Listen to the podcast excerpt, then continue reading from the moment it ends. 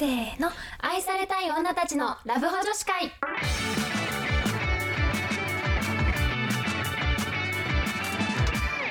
こんばんは、こんばんは、春です。夏です。さて、今回は、お便り10選、イエーイこれ第2弾ですね。第2弾です。はい。では、じゃあ早速早速ね、ちょっと今回10選、あの、多い、この間もね、長くなっちゃったからね、気づいたら。ちそう。ょっとどんどんマジあのなんていうのあれでいこう？あのもうめっちゃスピーディー返しでー返しでね、ちょっと気合い入れておき行ましょう。かせていただきます。はい。じゃあまずは、えっと、ルイズさん、はいルイズさん。28歳、女の方からです。はい最近聞き始めて楽しく聞かせてもらっています。嬉しいありがとうございます。聞いてるうちにお二人の声が元乃木坂の子に似ていることに気づきその二人が喋ってる様子を想像しながら聞いています、うん。それが誰かというと春さんは伊藤まりかさん。うん夏さんは斉藤飛鳥さんです。まだ最新話に追いつけていないので話題に出ていたらすみません。これからも配信を楽しみにしていますとのありがとうことですございます。出てないですね嬉しい。まだ。出てないです。初めてですね。嬉しい。あの伊藤まりかさんは第一期生、あで、はいはいそう斉藤飛鳥さん最近ちょっと卒業しちゃったけど、ね。理科そう3期生の子でそうなんだよ。結構私たち同一世代だし。ね嬉しいねこなんな可愛いね本当だよねそれ。人たちにね。それをイメージして聞かれたら嬉しいね嬉しいなんんかそうちょっと会えないけどねねその乃木坂イメージされてたらちょっと会えないんだけど。そういう感嬉しいじだと思ってもらえてるなら嬉しいへー。ねそうでちょっとこのお便りが届いてからちょっと私たちも YouTube で検索して改めてその声に注目して聞いてみたんだけど確かにみたいなとこもあったしね。いやあとなんか聞いてみたら確かにその伊藤まりかさんって声がなんかこうキンキンした高い声とかじゃなくてうんうん。透き通ってて響く高い声って感じではいはいはい。聞いてみると確かに結構春に似てるなって思った嬉し感じいだったね。ね。うん。斉藤飛鳥さんもさなんかなんとなく見た目がさもう可愛らしい感じだからめっちゃなんかどんな感じなんだろうなってイメージ実は私知らなかったんだけど喋ってるところ聞いたらなんかすごい落ち着いた声というか、なんかこうねこちらもあんまキンキンする感じでもなく、うん。落ち着いた優しい感じ丸みのあるというかさ、うんうんうん。なんか柔らかい感じの声だったよね。そうだねそうだね。だからなんか確かになんか的を置いてるって感じはすごしたよね嬉しい。ありがとうございあます。りがとうございます。続いてじゃあはい。声つながりであて願いしまみましょうねはいはい。お願いします。じゃあいきます、えーラジオネームミルクさんです、はい。東京都27歳女性です。はるさんなつさんはじめまして。ラジオネームミルクです。はじめまして。はじめまして、えー今回お二人には男性の声について聞いてみたいです、はい大きく分けて色っぽい声か青年のような声が人気だと思うんですがお二人はどんな声が好きですか、またポッドキャスト番組を聞いているとこの人声好きとなることがあるんですがお二人はそんな人がいますか？私の推しは、えー心の砂地のシャークさんとスーパーインキャワンダーランドのカエルさんの声です。聞いてみてください。新たな配信楽しみにしています。大好きです。とのことです。ありがとうございます。すごい男性の声か。いねえ。わあねしかもさ私さシャークさんうとカエルさんあのつながったんよ。おお。実は、うんうん。そうでそうこのお便り来て、うん。シャークさんとカエルさんだと思って、うんうん。あちょっとウキウキ。そうなんか確かに繋がったって感じするね。そうそうそう。お二人ともなんて言うんだろう、うん、ちょっとどちらかというと低音だよね、うん低音だね。でハキハキされててなんかうん。頭の回転が良さそうな、そうなんかちょっと知的な印象を与えるようなお二声だよね。人でしたね、うん確かこの二人の声を例えるならどっちなの色っぽい声？青年のような声？あ難しい。色っぽいのかな？でもなんか大知人的なって感じだそうそうそうだね。大大人って感じ。なんかこう学生感はない、うの？ないねその落ち着き感というか、うんうんそうそうそう確かに、うん。えー、私なんだろう。でもうん。結構2パターンというか、うんうん。なんかあって私どちらかというとんどっちだろうな。なんか色っぽい声も、うんうん。なんかこうすっごい低いそうん。のダンディーな色っぽさではなくて、はいはいはい。なんかねちょっといい難しいんだけど、うんうん。なんかちょっとクズ感のあるというか、あはいはいはい。なんかこの人遊んでそうだなっていう色っぽさなんていうのわかる、うんわかる。でも言いたいことわかるよ。息息多め息いや多めじゃないんだけどちょっとなんか。いや柔らかくて、うん。ちょっと高めでなんか語尾が甘いうんうん。感じ、なんか落ち着いて包容力のある声っていうよりは、うんうんうん。どっちかっていうとちょっとなんか遊び心のあるそうなの。なんか危険そうな香りがする声が好きってことだよね。そう。で実はねポッドキャスターの中にもいるんだけど、うん。ちょっとこれを出すとなんかちょっとよろしくないなと思ってなんかそのね、うんうんうん。あのなんかこうねちょっとクズ感が出てますよみたいな感じになっちゃうからちょっと言えないんだけど みたいになっちゃうか。そうそうそう。あのーそうですねミルクさんに個人的に返信したい気分 そうそうそう。であともう一つがなんかザ誠実うん。って感じのハキハキしたそう青年っぽい声になるのかな、うん。あのーねこれはね芸能人でいるのよ、えっうんと誰だっけ？神木隆之介くん？あいい声だね。わかる？わかる。わかる。君の名はの滝くんとかの声をやってた声優もやってて俳優もやってる。皆さん知ってるよね多分、うん知ってるよ。やっぱりもうそう。だよね。朝ドラもやってますからですよね。うん。はいあの神木隆之介くんの声はもうめっちゃ好きですね。付き合いたい。ちゃわかる。私も大好き。なんかそのあのクズ系の声の人はうんうん好きなんだけど、絶対に好きになっちゃいけないっていうなんかうんうんうん。感じなんだけど神木くんみたいな感じの声の人はもう好きですね、すごいなんかクズか誠実かっていう正反対に。遊ぶならこっちみたいな。そうだから高校生の時とか私、うん。それこそあの趣味垢みたいなのがあったんですけど、うんうんうん。なんか音楽系のね趣味垢でつながった人となんか電話をしてたことがあって、うん。会ったことないけどめっちゃ好きだったもん。なんか声で好きになっちゃうみたいな。あでもわかる。私わかる。元彼とかうん。電話で付き合ったけどその時はもうほぼ声だった。あるよね、うん。なんかさ声で好きになってた。そうなんか喋り方言葉選びもそうだし、うんうんうん。語尾のあとなんかね使い方、うん。とかあのーそれ声であこの人のこと好きかもとか信頼できるかもとか思うことってあるよね、うんうん。あるある。そう私もそっちな気はするな、なんか私が好きな、えっと声優さんがいるんだけどおそれがおあの岡本信彦さんっていう。岡本信彦さん。結構ね多分声優を知ってる人は詳しい。あ有名なんだ。有名あの割とね著名な方かな。あの今それこそそのフリーレンのヒンメルの声へえなんだっけ？フリーレン。そうフリーレンああ僕あヒロアカ見てたよ。うん。ヒロアカの、あ爆豪くんね。そうそうそうそう。あ結構なんかあれじゃない？強いなんていうの？そ強い系のね声だよね。うだからえねー、そうなんだ。そうそうそう。割とあのなんか。暗殺教室とかね赤羽カルマ役をやっていたりとかあするんだけどだから私がこううんアニメ見ててあこの声好きだな。で声優んさん誰だろう？って探すと大体岡本さんなのそうなんだ。そうどんなになんか何かっこいいもやんちゃな声も結局岡本さんにたどり着いて毎回ゲームゲームもそうだったの。アニメだけじゃなくて。そうなんだ。でなんかこのキャラ好きだな声がいいのかな誰だろう岡本さんみたいな。感じでなんか結局岡本さんにたどり着いてしまいなんか割とねやっぱあのなんて言うんだろうな多分春の言ってたうん。ちょっとこう危険性危険な本能的な危険を感じる声でもあるからはいはいはいでもちょっとやっぱ低い声が好きなのかなちょっとだけ。うん確かに。だからなっちゃんは低め低音ボイスがどちらかというと好きで、ね。私はどちらかというと多分高めが好うんきうん。なんだと思います、ですね。はいはいはい。いやえーー面白いね。えー確かに声について聞かれたこと今までなかったね。なかったね。だからこう、ね結構同じタイミングでこの2つのお便りいただくっていうのがありました、ありがとうございます。ありがとうございます。続いてどんどんいきます。お願いします。続いてが春夏さんです。おお便りくれた方ですね。はい。こんにちは。盛り上がり度50%のものです。わかりやすい。はいはいはい、前回50%にした理由はこちらからあまり話題提供ができなかったからです、うん。うんうんアプリでは頑張って話題を振っていたのですがうん。対面だと緊張してしまい前半挙句釈してしまいました。でも別れ際に LINE は交換し相手からありがとうのメッセージも来たので後半持ち直したかなと思い50%にしました。うーん。なるほど。その方との続きです。お。前回2回目デートの返事待ちでしたがうん無事にお食事に行くことができました。今回は話題も振り感触も良かったです。はい。デート後すぐにありがとう LINE が来ました。うん。しかししかし？その後マッチングアプリではブロックされえ？試験頑張ってねと送った LINE は3日間既読すらついていません。終わりました。全く原因が分からず本当に悲しいです。いい報告ができず残念ですしばらくマッチングアプリはしません。ということです。そうなんだ。これはもうあれじゃないですか？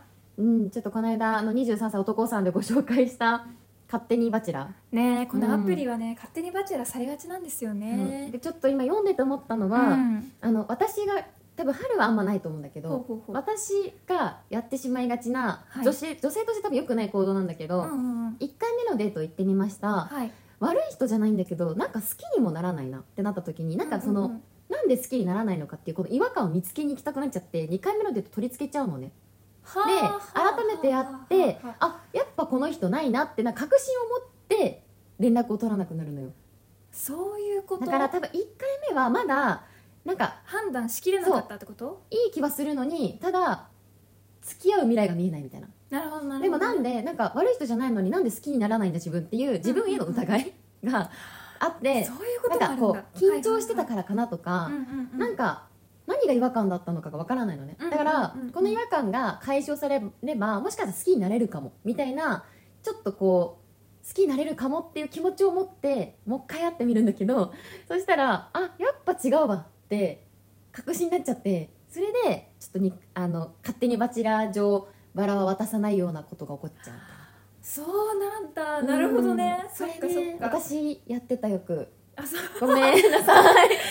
なるほどね。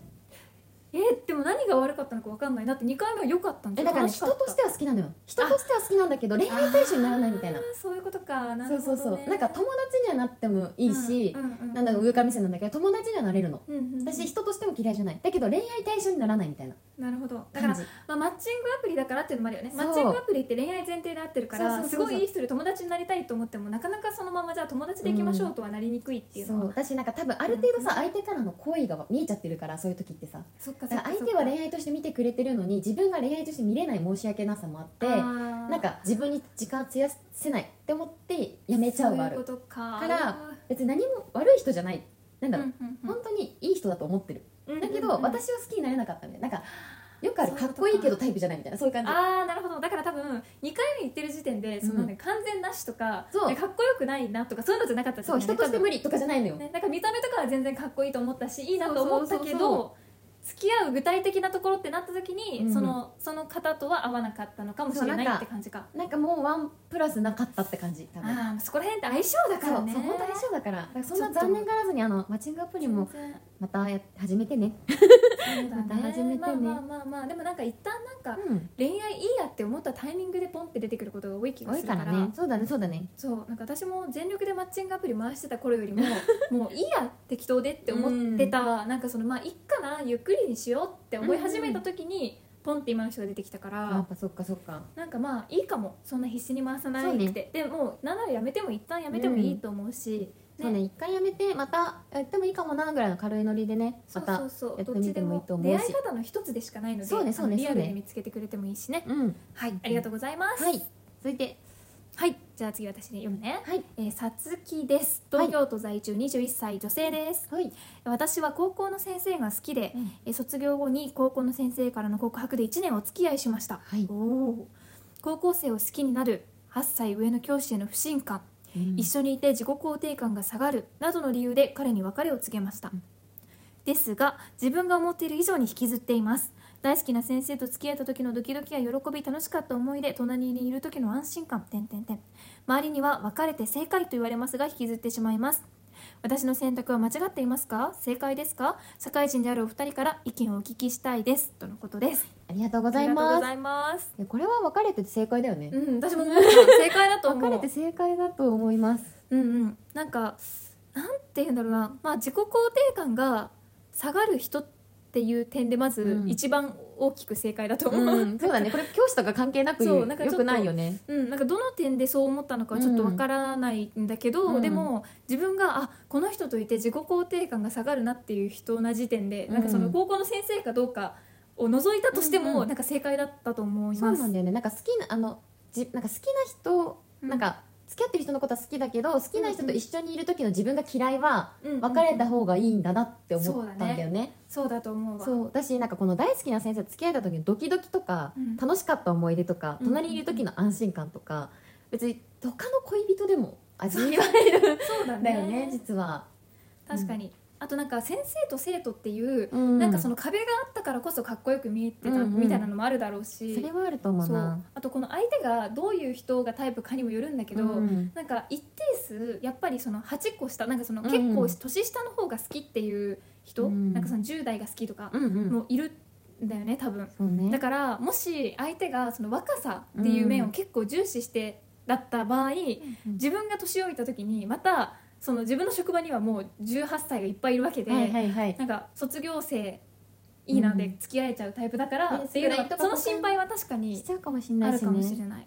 ねだって私のそれこそ友達も、うんなんかもう元からあのもう別れちゃってるんだけど、うんうんうん。その子の1個前の彼女もその子の後の彼女もなんならその次の彼女も全部バイト先の店長なんだけど、全部バイト先のそのアルバイトの子とか、お客さん大学生のお客さんとかと付き合ってるから年が全部一緒なの。であのでもその男の人はどんどん毎年ね年は取ってるってるけど選ぶ女性はがみんな24歳から25歳あの23から25とかあ 20, なんだ。20から25を毎回選んでるみたいなだからなるほど。そこばっか選ぶ人ってやっぱちょっといるんだなと思う。確かに。まあ分かんないけどね。ここのの人は分かんない分かんないけど そういう人もいるからいや正解だと思うな、うん、分かうん。分かれて正解だと思うな。なんかうんうんうんうん。結局不信感一回でも持ったらアウトだしね。そうだと思う。ね。そう。だしもう自己肯定感下げてくるようなやつはもう全然いいやつじゃないので。もっといい人を好きになろう。はいあの大丈夫。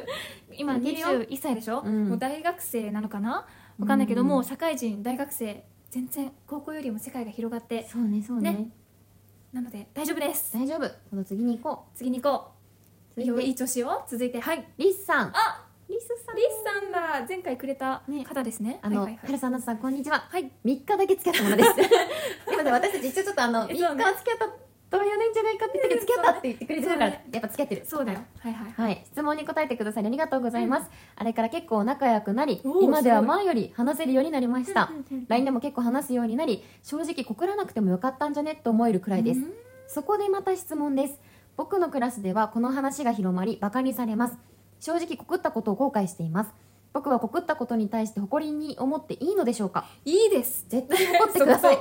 絶対に怒ってください、そ うだしなんかあれだね。うまい感じに言ってよかったね。いや本当になんか仲がまた元に戻ってよかった、ねギクシャクすることなく。うん。やっぱりね多分友達の距離感が一番こうよくうん。感じるタイミングってやっぱ中高生だと多いから逆にねなんかこう気まずく点とかあると思うからよかったと思います。本当に。うんうんうん。だしなんかそのでも告白をしたっていう勇気絶対大事だと思うし多分ね茶化したいお年頃なんですよ、うん。私たちの時も中高生とかだとなんかヒューヒューみたいな、うん。あったね。かこう告ったらしいなみたいな茶化しってやっぱりあったから、うん。小中高か学生時代でもね大人になるにつれてなくなってくるし、うん。むしろなんかその告白ちゃんと自分の気持ちを伝える方を称えうんてくれるようになるからそうそうそう。あのそう全く間違ってないし、うん。誇っていいことだと思います、ね、私のだって中学の友達とかも中学で一緒に付き合った子たちがもう別れちゃってでも大学生になった時にもう一回付き合ってその後ゴールインしたみたいなあ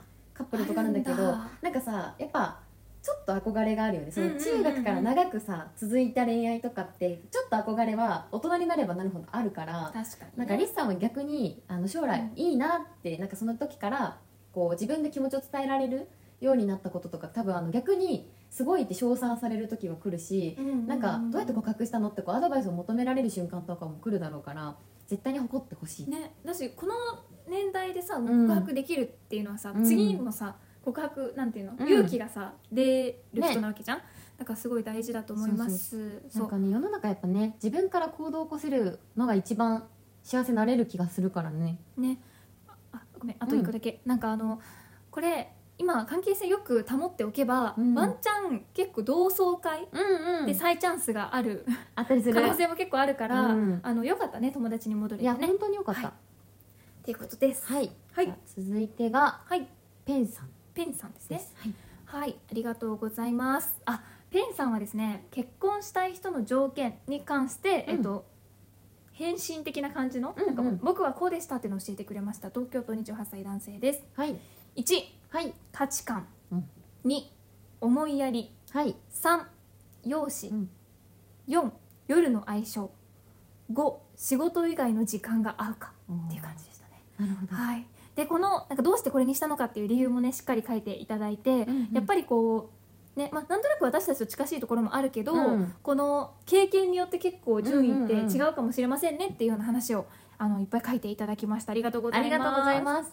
そしてですね、うん。続いて質問を、えっと、くださっていて、はいえー付き合って長くなると落ち着いてきて付き合いたての頃のラブラブとはいかない状態が来ると思います、うん。はるさん、なつさんはお互い愛し合うためにパートナーに対して何かしていること意識的にやっていることとかありますか？っていう質問をいただきました。ありがとうございます。りがとうございます。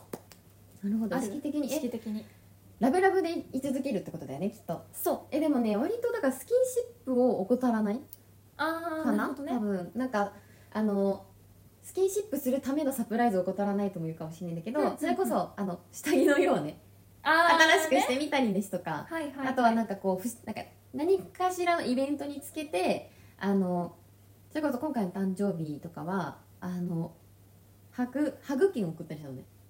であの喧嘩した時は1.5倍って 1.5倍増しでやりますみたいな感じのを送ったりとかなんか相手がちょっと甘えにくい人だったらそういう甘えやすい環境を整えてあげたりとか、なんかだから私の今の彼氏は今までがまああんま長い付き合いをしてこなかったから愛情表現とかもう手とかつなぐたことすらしてこなかった人なのね。外で。あだから私は外で手つなぎたいタイプだから「はいはいはい。え手つながないの?」って言ったらもう今だと手つながないとなんか違和感らしくて「はい」みたいな自分から手出してくれたりとーか うんうんうんうん。するしなんかもう習慣に組み込んでいくのそのスキンシップを。だからなんか今とか相手の家から会社に向かう時とかもお見送りの時とかは絶対ハグをするとか、そうどっちがどっちが先に出るってしてもね。そうハグをするだったりとかキスをするとかなんかそういう感じでスキンシップをなんか習慣に入れておくとなんかそのそういう瞬間でちょっとラブラブじゃんやっぱ。スキンシップを取る瞬間って。がなんかなくならなくてあのいいなっていうのはあるかな。あとはあのよくある目の前でこう着替えないとか。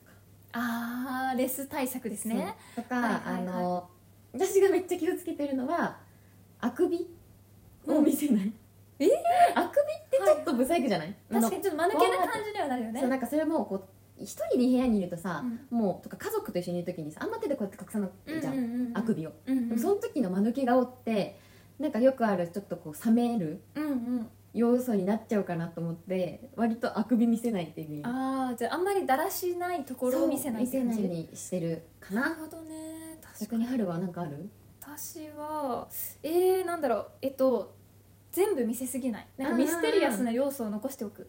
とかよね。なんか例えば彼氏のいないコミュニティうんうん。も持っておくとか、うんうん。彼氏がいない趣味うん。を持っておくとか、なんかその自分の知らない活動じゃないけど、みたいなのを要素として持っておく。相手が知らない活動か、うんうん。っていうのを持っておくっていうのはいいかなって。全部なんか自己開示しすぎちゃうと、うん。なんかもうその人を全部分かった気持ちになっちゃう、うん。こうなんかコンプリートみたいになっちゃうからあこの人って意外とこういうとこもあるんだこういうとこもあるんだっていううんうん。発見をなんかこうちょこちょこ相手にはし続けてもらう、うんうんうん。そのために自分もなんだろうこう向上心を持っていろいろやってみるみたいな,、うんうん。なんかそういうのは結構大事なのかなって思った。確かにやっぱ意外とこう全部見せすぎないって大事だよ本当に。そうだねそのさっきの着替えとかも含もうめ、本当一緒。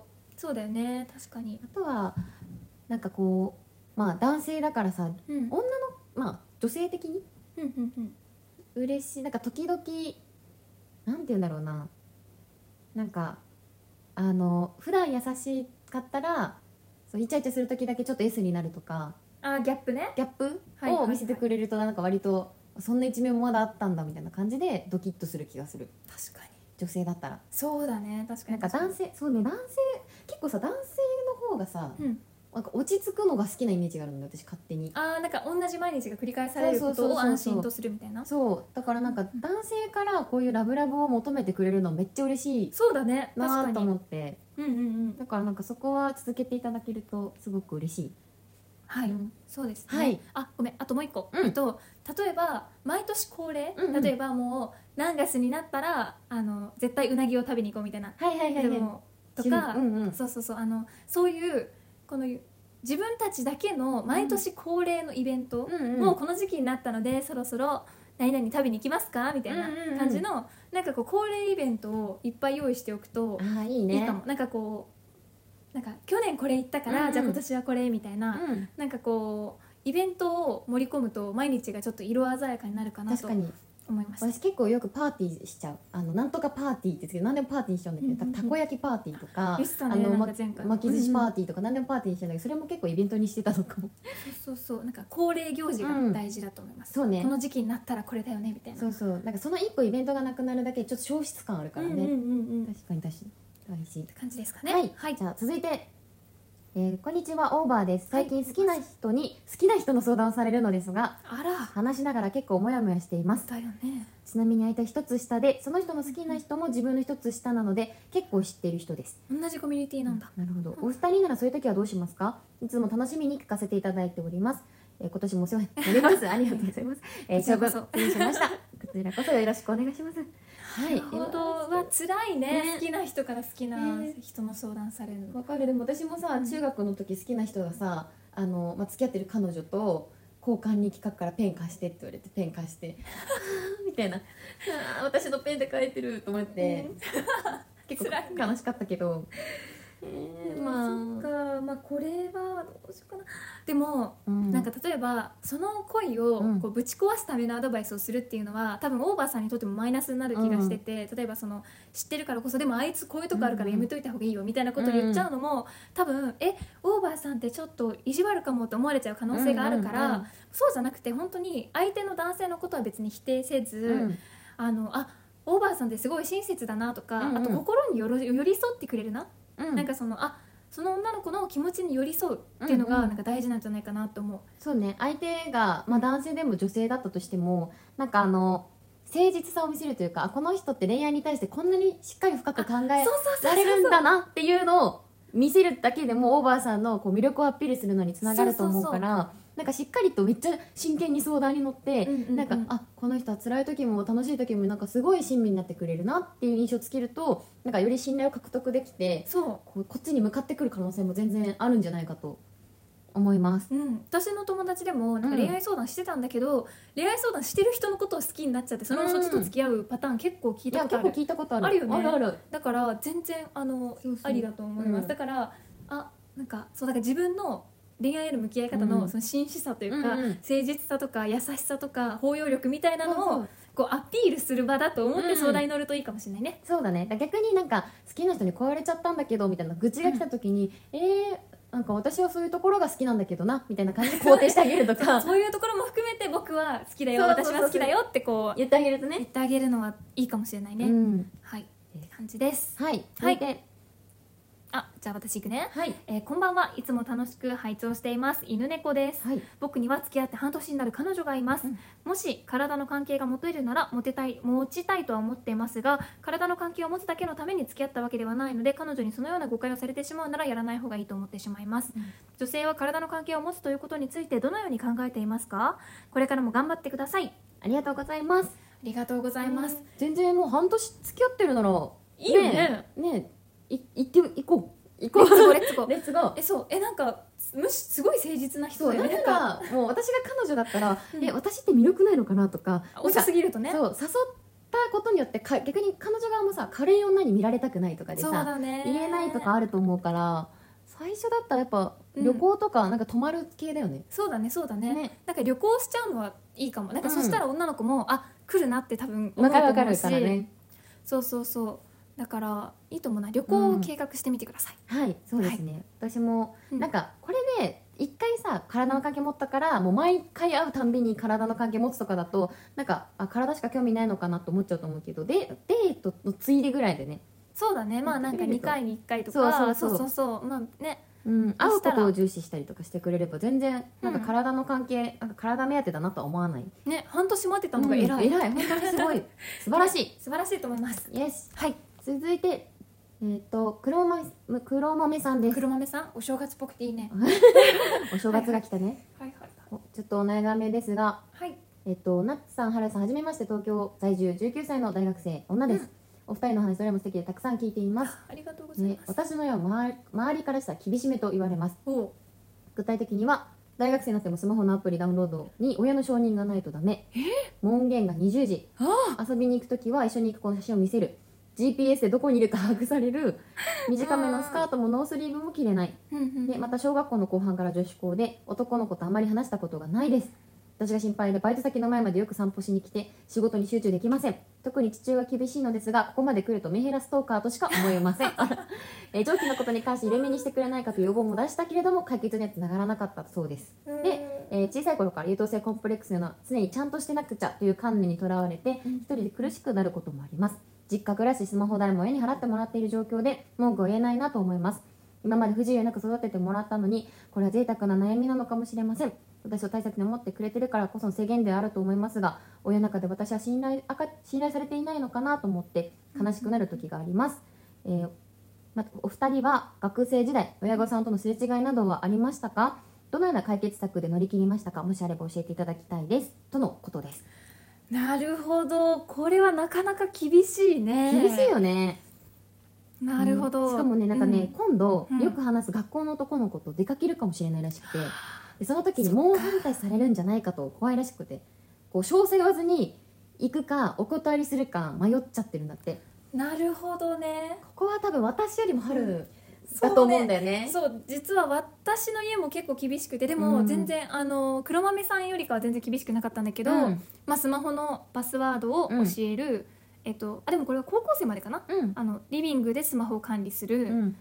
寝る時はだからもう部屋に持ち込まない、うんであとまあ大学生になってからも門限が10時半。うん。で、えー、と出かける時とかお泊まりするとお泊まりする時かな、うん。基本。お泊まりする時は代表者の連絡先とあとどのメンバーでどこなのかっていうのをこうなんか申請書じゃないけど、うん。まあ、提出するみたいな。っ会社みたい。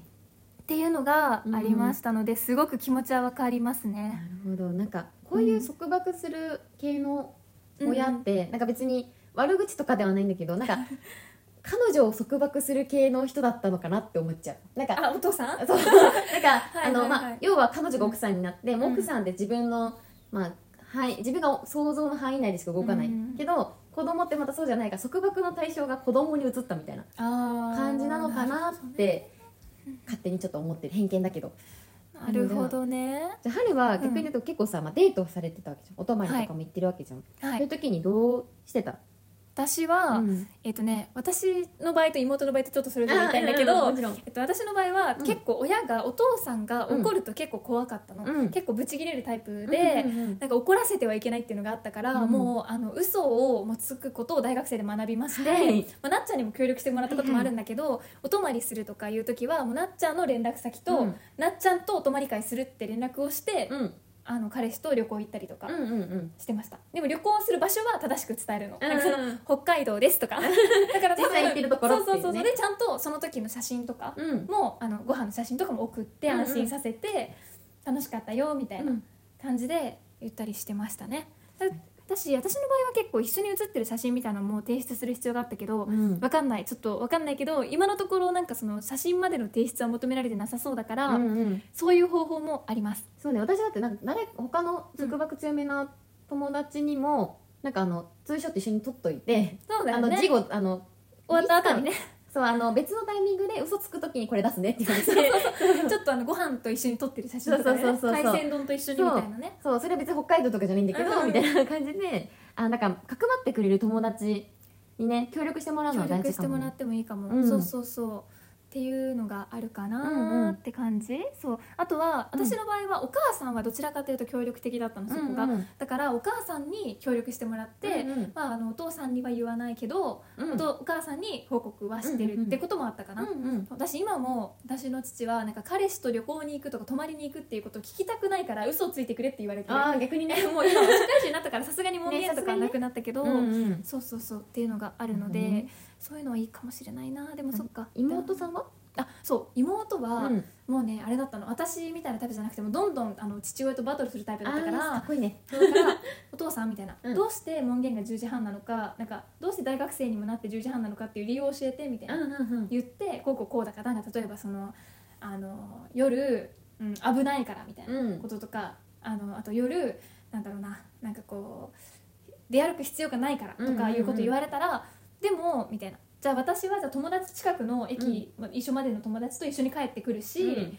もしあのやることがないって思ってるかもしれないけど、うん。私はこの集まりでここ何時までいる必要があるみたいな、うん。この集まりに行かなかったらみんなとのコミュニケーションが取れないし、うん。こうこうこういうことで私はなんかついていけなくなるとか、そのちゃんとそれに対する、うん。そのなんどうして自分は何時門限うん何時までを守らないといけないのかとか、うん。守らなくてもいい理由をなんか戦ってたあ話して。なるほどね。なんかそのおかげで結構父親は妹に言う時は本当にそれが正しいのかっていうのを最近考えてから発言するようになったかな。父を変えるのすごいね。でもなんかそうやってちゃんと親に子離れを促すって大事だなって大事。思うからあとは、うん。あの例外を作らせてもらうとか。例えばなんか、逆に自分からもうあのこの日、うん。例えばなんで8時だっけ、うん。あの学校での例えば集まりご飯会があるから、夜は11時帰り11時半帰りになりますみたいな、うんうん。ただもうお店を出る時とか、うん。ちゃんと連絡するしちゃんとこのメンバーでっていうのはあの連絡するからこの日は許してほしいとか、うんうん。いうことにするとか。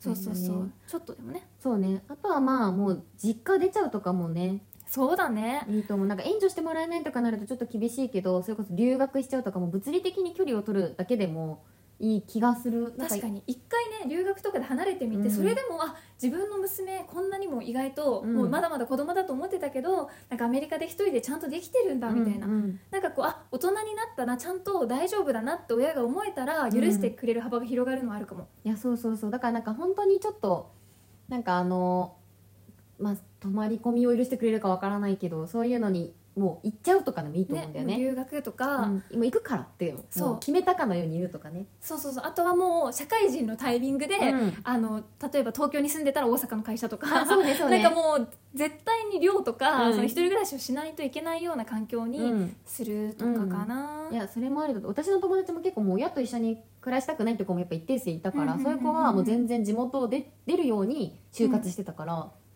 そういう方がいい気もするね。そう。私だから、うん。なんだっけあの男の子とのデートは絶対にもう行った方がいいと思うし、そう親を取る必要はない。そう。でまあ多分最初の方なのかな？多分あんまりデートって言ってだと思うから、うん。多分日帰りでできそうじゃない、うん。そしたらもう全然友達とさあのそうねご飯カ行ってくるねフェ行ってる時ねカフェ行ってくるねとかご飯行ってくるねみたいな感じうん。で出かけてもいいと思います、うん。私も最初はねなんか親が絶対主義だったから私の中で、うん。なんか親が神様くらいに思ってたから、うん。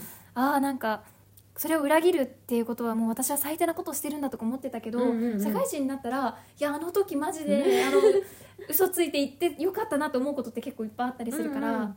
いいんですよそう。いやいですよって言ったらそうなんか GPS ついてるなら場所だけは正しく言って友達とうん。なんか例えばわかんないけどドライブしてくるねみたいな、うんこういう感じのルートで行くねとかうん。ちょっとね親が安心材料も渡しつつ。そうね。親も多分暇じゃないからそんなずっとついてくるとかできないと思うしね。そうだね。だからそれこそバイト先もはちゃめちゃに遠くしてみるとかね。